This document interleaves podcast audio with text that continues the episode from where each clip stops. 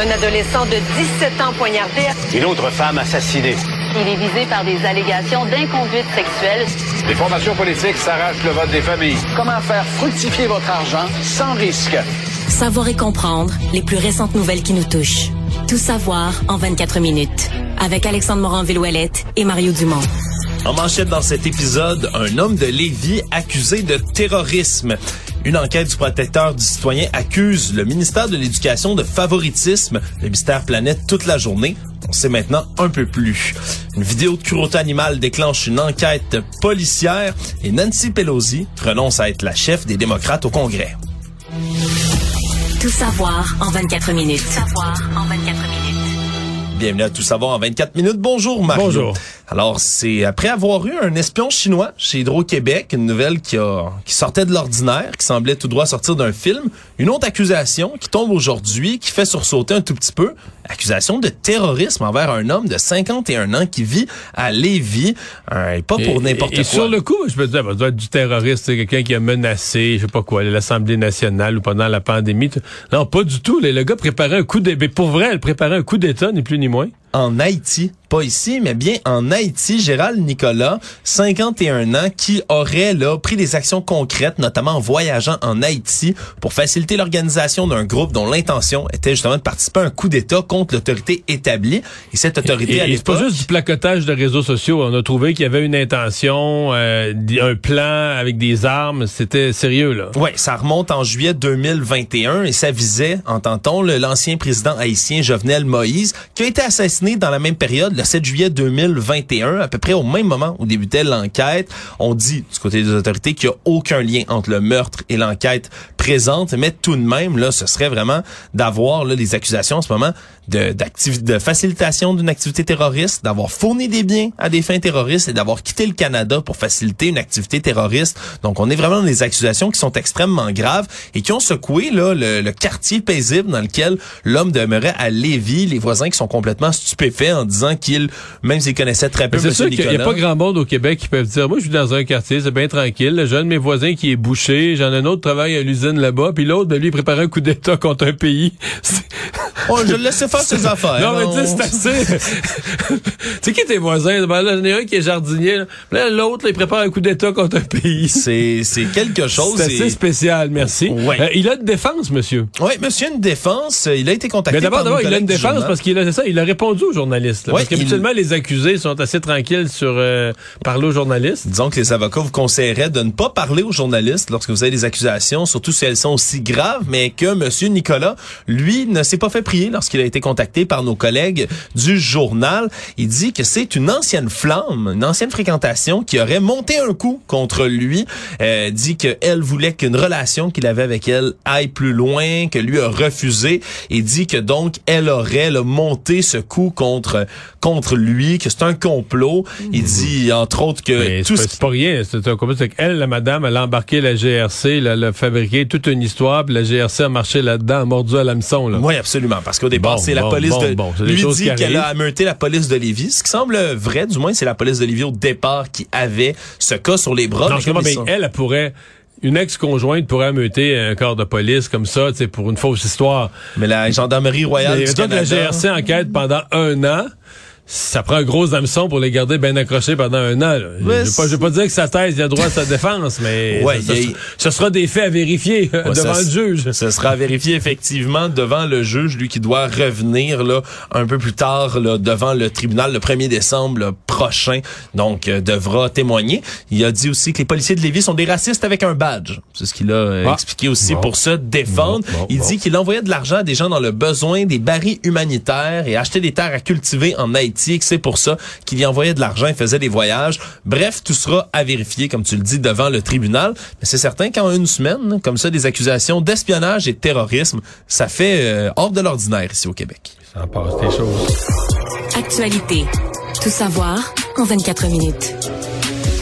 Le mystère a plané un peu toute la journée après qu'une enquête du protecteur du citoyen ait révélé qu'il y avait une proximité, là, un traitement de faveur qui a été donné entre un cabinet ministériel de Québec et des organismes, tout ça pour un programme de subvention de 60 millions de dollars. Et au départ, on n'avait pas d'informations par rapport au cabinet. C'est rare. là. Moi, je regardais l'enquête du protecteur du citoyen, mais c'est assez rare que on, on- on dit qu'il y a eu, bon, il y aurait eu versement de, de, de subventions injustifiées, en tout cas des gens qui étaient trop proches du cabinet, mais qu'on nomme pas de qui on parle. Soit disant, le protecteur du citoyen dit que c'est pour protéger sa source, que c'est une source anonyme qui a fait une divulgation, une source de l'interne du ministère qui a fait une divulgation. Et disant- la loi sur les lanceurs d'alerte votée en 2017 l'empêcherait de divulguer le moindre détail pour ne pas le mettre en danger. C'est ce qu'il dit.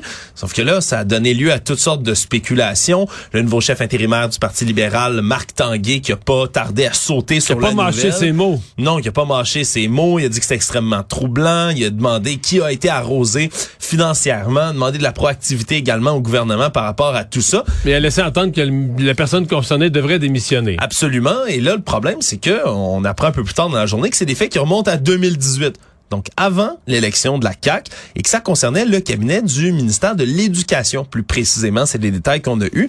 Et à l'époque, c'était Sébastien Prou qui était ministre de l'Éducation, donc ancien député et ministre Par libéral. contre, le, le rapport laisse entendre, en tout cas, c'est pas clair, mais qu'il y aurait un problème dans la méthode euh, de, de, de versement des fonds, en tout cas dans les critères du programme, dans les méthodes du programme.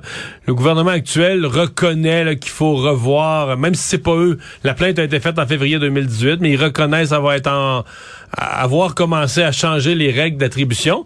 En même temps, euh, Alain Laforêt, moi j'ai pas vu le rapport de mes yeux, là, je me, je me comprends, mais Alain Laforêt a lu, euh, de, de- de- qui est à l'Assemblée nationale pour TVA, a lu la liste des organismes qui ont reçu des fonds. Puis là, t'as la Fondation de Petit Déjeuner, t'as l'école orale, la Fédération des comités de parents. Je, je sais plus toute par cœur la liste, mais quand elle est défilée, tu te dis, mais c'est tous des organismes qui sont soit dans les écoles, avec les écoles, pour fournir des repas, fournir de l'aide. Fait qu'à première vue, tu dis, OK, euh, scandale. Ben là, faudrait qu'on m'explique. Peut-être qu'on me dirait, ben Mario, il y a un de ces organismes-là qui a fait une demande, mais c'était une fausse demande. Ils n'ont pas bien utilisé l'argent. Là, je, je me rallierais. Mais sinon, quand j'entends la liste des organismes, je peux pas comme tomber en bas de ma chaise et dire, OK, l'argent été mal attribué, mais c'est le ministère d'éducation qui attribue des sommes à des organismes qui ont les deux pieds dans l'éducation à première vue, euh, je veux dire, je peux pas sortir dans la rue à crier scandale. là. Ouais. Puis là, ça semble plus être une question presque qui se rapproche de, l'éthique. Mario, on parle vraiment là, des autorités politiques qui auraient interféré dans le rôle administratif de tout cet appareil-là qui octroie habituellement ça, les aides financières. ouais, mais ça, c'est toujours délicat. La même chose avait été posée dans le cas de Nathalie Normando puis de son procès.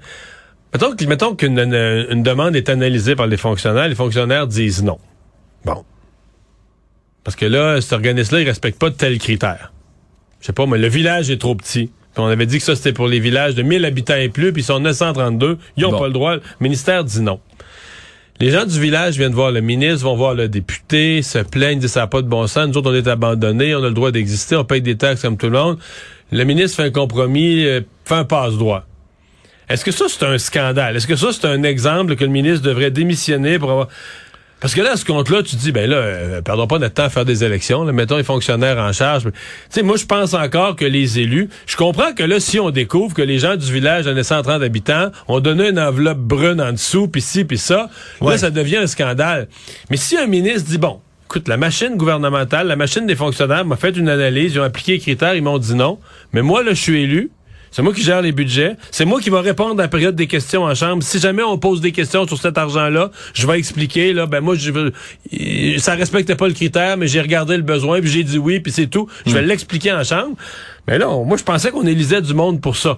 Mais c'est pour ça que c'est comme si nous, le, le- le protecteur du citoyen nous parle de quelque chose. C'est comme s'il nous manque un bout parce que nous, ce qu'on voit là, disons la partie de l'iceberg qui est au-dessus de l'eau, c'est difficile. Moi, je peux pas, euh, je peux pas m'égosiller un scandale. La seule affaire, c'est pour le Parti libéral. Ouais. C'est pas leur semaine. Tu dis une, tu sais, il y a des journées dans ta vie, tu dis, cette journée-là, Eh je vais l'effacer. Après tout ce que le Parti libéral a fait aujourd'hui, ils ont pris le mort aux dents, demandaient des démissions. Il, il était prêt à sauter sur un dossier. Là. Ils veulent passer à autre chose. Le problème, c'est que... c'est un libéral. Non, Oh mais là, come on. c'est pas des farces. Une semaine à oublier au Parti libéral du Québec. Tout savoir en 24 minutes. Toujours à l'Assemblée nationale, on poursuit les négociations en ce moment pour les reconnaissances des partis d'opposition.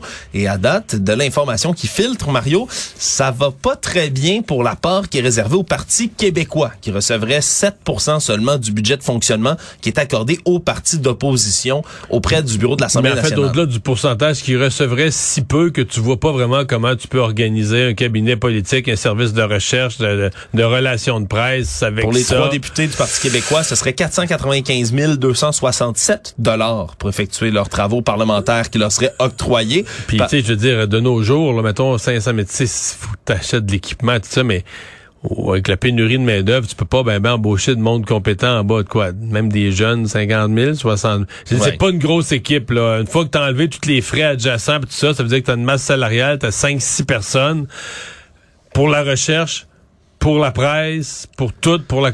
C'est mince, mince, mince. Et c'est encore pire. Sincèrement, les budgets, c'est encore moins pire. Les temps de parole, c'est encore pire. là. Ouais, parce qu'on parle de seulement 5 questions par cycle de 100 qui seraient posées au Salon Bleu. Donc, chaque fois qu'on fait 100 questions, 5 là-dedans seulement seraient allouées au Parti québécois. et 5 Dis-toi que dans une période de questions, on pose 10 questions ou moins, 9 ou 10 en général. Ce qui veut dire que si la- le PQ, on aurait bon, 5 c'est une sur 20. Ça veut dire qu'au maximum, une question à toutes les deux jours à période des questions, puis peut-être pas tout le temps. là. Si, mettons, les questions sont plus longues, il y a des questions de règlement, puis ils en posent juste 8-9. Ils n'auront pas le temps. Non, c'est que des fois même il y en aurait même pas une par deux jours. Hey, c'est vraiment vraiment pas beaucoup de temps de parole pour trois députés Pour vous donner- qui représentent 14% de la population. Ouais, pour vous donner un autre ordre de de de d'idées là-dessus, les solidaires auraient 25 de ces questions et le Parti libéral du Québec aurait les 70 autres. Et là, faut faut comprendre, c'est la même même chose au niveau de l'argent qui est donné. Les 11 députés de Québec solidaire, eux, auraient un peu plus de 2 millions de dollars. Parti libéral, 4,4 millions, c'est 65 de l'enveloppe qu'il s'attribuerait. Et tout ça peut quand même susciter une certaine grogne, à la fois chez les péquistes, mais chez les autres électeurs qui ont voté, puisque le Parti libéral, on le rappellera, dans les oppositions, c'est eux qui ont eu 32,36% des voix. Mais le Parti québécois en a obtenu plus. Québec solidaire, encore plus. Donc, parmi les oppositions, c'est eux qui ont le même, le moins de, de nombre de voix qu'ils ont obtenu. Et pourtant, c'est eux qui vont avoir la très, très grande majorité Ouais, parce qu'ils ont toutes ces 21 ressources. dé- ben, ils ont plus 21, il y a- une démission, mais euh, ils ont 20 députés. Euh, J'ai l'impression dans ça que celui qui a bien joué ses cartes, c'est Gabriel Nadeau-Dubois, là, qui a été silencieux, qu'on n'a jamais entendu parler de ça, sa, sa place publique, mais qui ramasse euh, la plus belle partie et qui semble avoir laissé le Parti québécois loin derrière. Euh, Ça, euh, je pense que stratégiquement, euh, Monsieur Nadeau-Dubois a comme Certains diront manigancé, euh, d'autres diront bien jouer ses cartes, mais en tout cas, il a atteint ses objectifs. L'homme qui avait enlevé la psychoéducatrice de son fils, des événements qui remontent à 2019, qui voulait la séquestrer, l'agresser sexuellement, s'est vu refuser sa libération conditionnelle parce qu'on dit qu'il présente toujours un risque inacceptable pour la société. Justin Laplante qui s'est présenté devant les commissaires dans une récente audition et on dit qu'il faisait preuve, lui, de pensée magique en avançant qu'il ne risquait plus de récidiver puisque ses conditions étaient plus les mêmes que lors du crime en 2019. Il purge là une peine de 100 ans, une sentence de 5 ans et demi de prison, harcèlement, enlèvement, séquestration. Tu te souviendras sûrement de ce cas-là, Mario. Ben oui, c'est c'est pour ça que... je- Tu sais, c'est le genre de cas que t'es à, à la commission des libérations conditionnelles, tu le vois arriver, tu te dis, ouais, c'est pas banal ce qu'il a fait, là, tu sais. Ouais, c'est Avant d'être sûr qu'il récidivera pas, c'est tellement imprévisible comme comportement, là. Ouais, c'est complètement ahurissant. Là. Ça, ça date du 5 septembre 2019.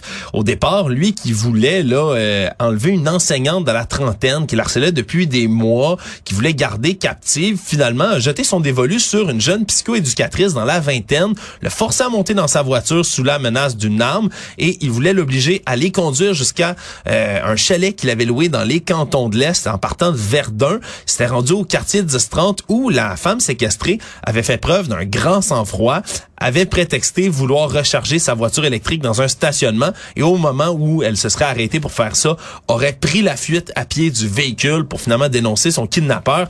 Et c'est vraiment par la suite les détails de l'enquête qui ont euh, glacé le sang du public. Il y avait pas moins de 6 000 dollars de jouets sexuels et de sadomasochistes qui étaient au chalet que l'homme avait loué. Donc on comprend qu'il voulait probablement attirer sa victime là-bas pour ensuite la séquestrer et l'agresser. Lui, Monsieur Laplante, nie toujours encore à ce jour qu'il avait des intentions sexuelles envers sa victime. Et en ce moment, ce qu'on dit du côté de la commission, c'est que l'homme est dans une relation amoureuse actuellement une relation de polyamour avec une femme qui fréquente aussi d'autres détenus pendant qu'il est en dedans en ce moment. Et on dit, il est imprévisible, on pourrait le voir récidiver s'il y avait une peine d'amour ou un autre pépin dans sa relation amoureuse en ce moment. Donc, c'est quand même rassurant de savoir que la, la, la commission décide de pas libérer un homme à ce moment-ci. Donc, euh, il y a des cas comme ça où ces gens-là sont pas relâchés au sixième de leur peine. Savoir et comprendre. Tout savoir en 24 minutes une vidéo publiée sur les réseaux sociaux qui montre des chiens en train d'attaquer un sanglier a fait énormément réagir. C'est pas un sanglier dans la nature comme ça lors d'une partie de chasse qu'on voit, mais ça se passe dans un enclos. Des images qui ont été tournées en début de semaine à Saint-Anicet on voit un homme qui entraîne ou qui semble entraîner des chiens à attaquer un sanglier. Il les récompense lorsque l'attaque est faite et on voit les, les ni plus ni moins que, là, que les sangliers qui saignent, qui ont des hémorragies, l'homme qui les, les entraînerait à sentir le sang, à réattaquer par la suite et ça fait énormément réagir. Si bien que la... Des Golden Retriever, les chiens, c'est des Golden Retriever? Non, c'est pas mal des Pitbulls, ah, Mario, ah, qui, ah, qui attaquent dans ce cas-ci. Je suis pas expert en animaux, mais ça, ça me semble bel et bien être des Pitbulls sur ben les images. Et là, il y a la Société de protection des animaux de Salaberry de Valleyfield qui a appelé la SPCA de Montréal et la euh, Sûreté du Québec qui ont ouvert une enquête directement parce que ça semble être un, un épouvantable cas de maltraitance animale habituellement, on, voit des gens maltraiter directement des animaux, mais entraîner comme ça des chiens, Mario, à attaquer. Non, c'est, la scène, c'est vraiment bizarre. Ouais, c'est, c'est pour ne pas dire dégueulasse. Ça, ça, mhm. ça, ressemble vraiment à de Je suis convaincu que les défenseurs vifs des pitbulls doivent quand même être dérangés par la scène.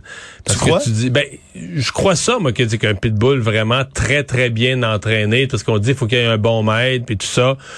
J'entends ça. Là. Moi, je suis pas un fan des pitbulls. Puis personnellement, j'avais rien contre les gouvernements ou les municipalités qui voulaient les interdire. Il y a suffisamment de races de chiens. Mais ceci dit, je pense que quiconque voit la scène comprend euh, qu'un pitbull moindrement mal entraîné ou ce qu'il peut avoir comme niveau de je veux dire, euh, beaucoup, beaucoup de races de chiens que tu mettrais dans cette situation-là. Ils japperaient après le sanglier parce qu'ils ont peur un peu, ils tourneraient autour, mais c'est quelque chose la scène. La ouais, c'est du costaud un sanglier aussi ce qu'il faut comprendre c'est que c'est pas c'est pas une petite bête un sanglier puis se faire mordre comme ça ben ouais, ça, donne aussi disons un, un, aperçu plus en direct des dégâts que peuvent causer un pitbull oui, aussi à, une personne euh, jogger qui, qui, qui tombe qui se fait enfarger qui tombe au sol sur les pitbulls ouais. ouais on verra donc comment l'enquête là se déploiera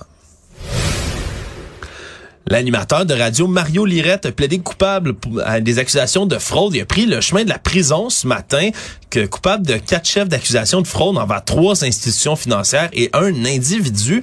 Depuis 2015, l'ancien animateur des week-ends à Rhythm FM avait fait un stratagème frauduleux de type cavalerie de chèque. Je ne connaissais pas le terme qu'on utilisait pour ça. En anglais, ça s'appelle du kiting. C'est on dépose un chèque sans fond, on effectue des retraits et lorsque le chèque après ça et qu'on n'est pas compensé par l'institution bancaire parce que c'est un chèque en blanc, mais là, on a des problèmes. Il semble avoir entretenu ce stratagème-là avec un complice pendant près d'un an et demi. lui ouvrait des compagnies et des comptes bancaires de l'entreprise, faisait d'importants retraits avec son complice, puis évidemment, le s'en servait par la suite. On dit que c'est près d'un million de dollars de fraude donc qui ont été euh, qui ont été parce que la peine est ben, en matière, en matière au Canada, en matière de, de crimes économiques, on est généralement pas très sévère. Et lui, on parle d'une peine de quoi euh, Deux ans de détention. Presque deux ans, ouais, c'est ça. Ouais, deux ans de détention. Il va devoir rembourser 33 000 dollars et des poussières à sa victime dans les 18 mois qui vont sortir, qui vont euh, suivre sa sortie de prison. Il aurait une peine de détention de 15 mois s'il ne le remboursait pas, parce qu'il faut comprendre